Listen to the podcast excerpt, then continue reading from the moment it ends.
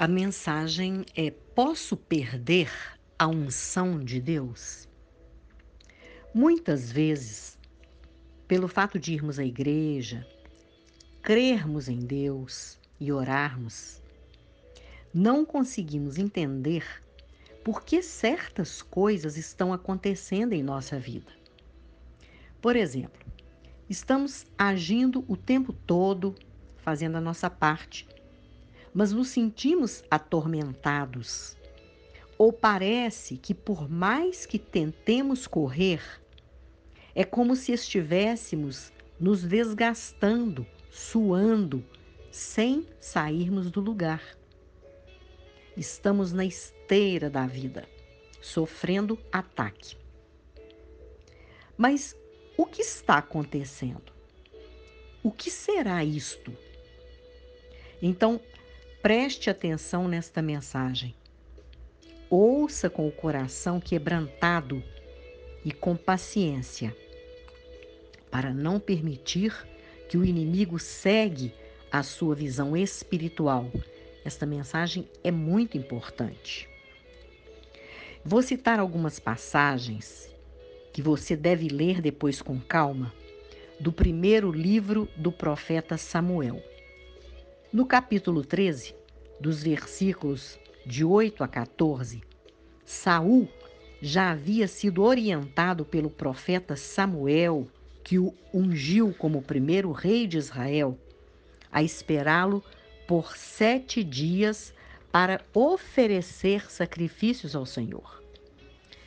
E Saul desobedeceu. E quando Samuel chegou, não só o questionou sobre o que ele havia feito, como o avisou que, pela sua pressa e desobediência, o seu reino, que deveria ser confirmado para sempre em Israel, não subsistiria. No capítulo 15, Deus confirma ao profeta Samuel sobre o comportamento de Saul, deixando de segui-lo, atentando contra suas palavras, desobedecendo-o. E no capítulo 16, versículo 14, diz assim: Tendo-se retirado de Saul o espírito do Senhor, da parte deste, um espírito maligno o atormentava.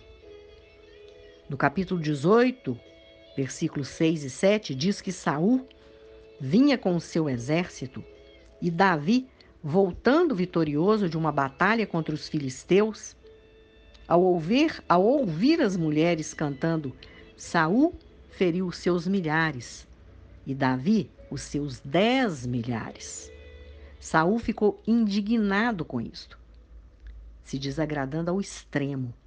E daquele dia em diante, não só passou a ver Davi com outros olhos, como passou a persegui-lo tentando matá-lo. Observe a situação. Veja a brecha que Saul deu para o inimigo de Deus se apossar da sua vida.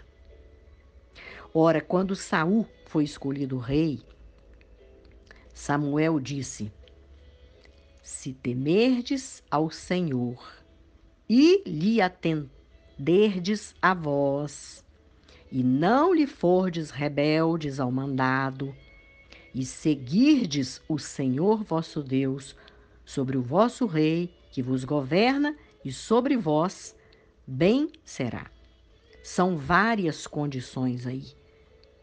Temerdes, atenderdes, se não fordes rebelde, se seguirdes, bem vos será. Mais à frente, no mesmo capítulo 12 aí, de, do primeiro livro de Samuel, ele ainda diz: Não temais, Servi ao Senhor de todo o vosso coração, não vos desvieis. Ou seja, tem que ter entrega, tem que estar em alerta o tempo todo, tem que estar em submissão, tem que confiar totalmente em Deus.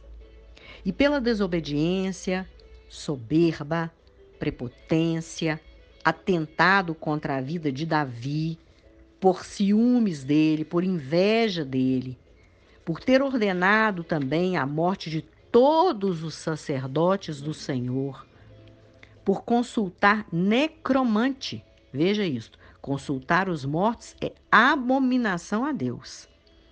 Saul também consultou uma necromante. Ou seja, Saul se desviou totalmente dos propósitos de Deus para ele. O que, que aconteceu? Perdeu a unção. Outra situação. Em Atos, no capítulo 5, os versículos de 1 a 11, havia um casal, Ananias e Safira, que fizeram um propósito sobre a venda de uma propriedade. Ao receberem o valor, mentiram descumpriram o acordo, guardaram parte deste valor. E como está escrito em Romanos 6:23 que o salário do pecado é a morte, eles atentaram contra o Espírito Santo de Deus e morreram. Não foram tementes a Deus em seu compromisso, em suas atitudes, em suas palavras. Perderam a unção de Deus em 1 Coríntios 5, versículo de 1 a 5, para salvar a, a vida, a alma de um homem, na verdade, para salvar a alma de um homem que era adúltero e congregava na igreja primitiva de Corinto, destruindo sua natureza pecaminosa, Deus ordenou que os líderes o entregassem a Satanás. Imoralidade cometida por ele. Perdeu a unção de Deus. Agora nós vamos ver o oposto das atitudes expostas aqui até agora, de que com a permissão de Deus, mesmo sendo atormentados por espíritos malignos, conseguiram se sair vitoriosos. Segundo Coríntios capítulo 12, versículo 7, o apóstolo Paulo diz que foi-lhe colocado um espinho na carne para o esbofetear e que por três vezes pediu ao Senhor que o afastasse dele. Mas Deus não o atendeu. Por quê? Para que ele não se ensoberbecesse com a grandeza das revelações, para não se exaltar. Mas Paulo se manteve firme até o fim da sua vida. Confiou na graça e no poder de Deus, e na sua fraqueza se sentia forte por isto. Paulo não perdeu a unção. Em Mateus 4, versículo de 1 a 11, nos fala sobre Jesus, quando foi levado pelo Espírito ao deserto por 40 dias para ser tentado pelo diabo antes da crucificação. Mas sua atitude de firmeza, fidelidade, temor e amor ao Pai, nosso Deus Criador, ele foi sustentado. E vivendo a palavra, e ministrando ao tempo todo, conseguiu se manter preparado para cumprir sua missão como Salvador. Jesus não perdeu a unção. Então, refletindo, como você, como eu, como nós, temos levado a nossa vida diante de Deus? Vamos parar, vamos pensar nisso. Como? Para não perder a unção de Deus, a primeira coisa que precisamos fazer é confessarmos os nossos pecados, porque somos pecadores, pecamos todos os dias. E se não conseguirmos nos lembrar dos nossos pecados, vamos orar pedindo ao Espírito Santo que nos revele e vamos pedir perdão. Nós devemos nos render.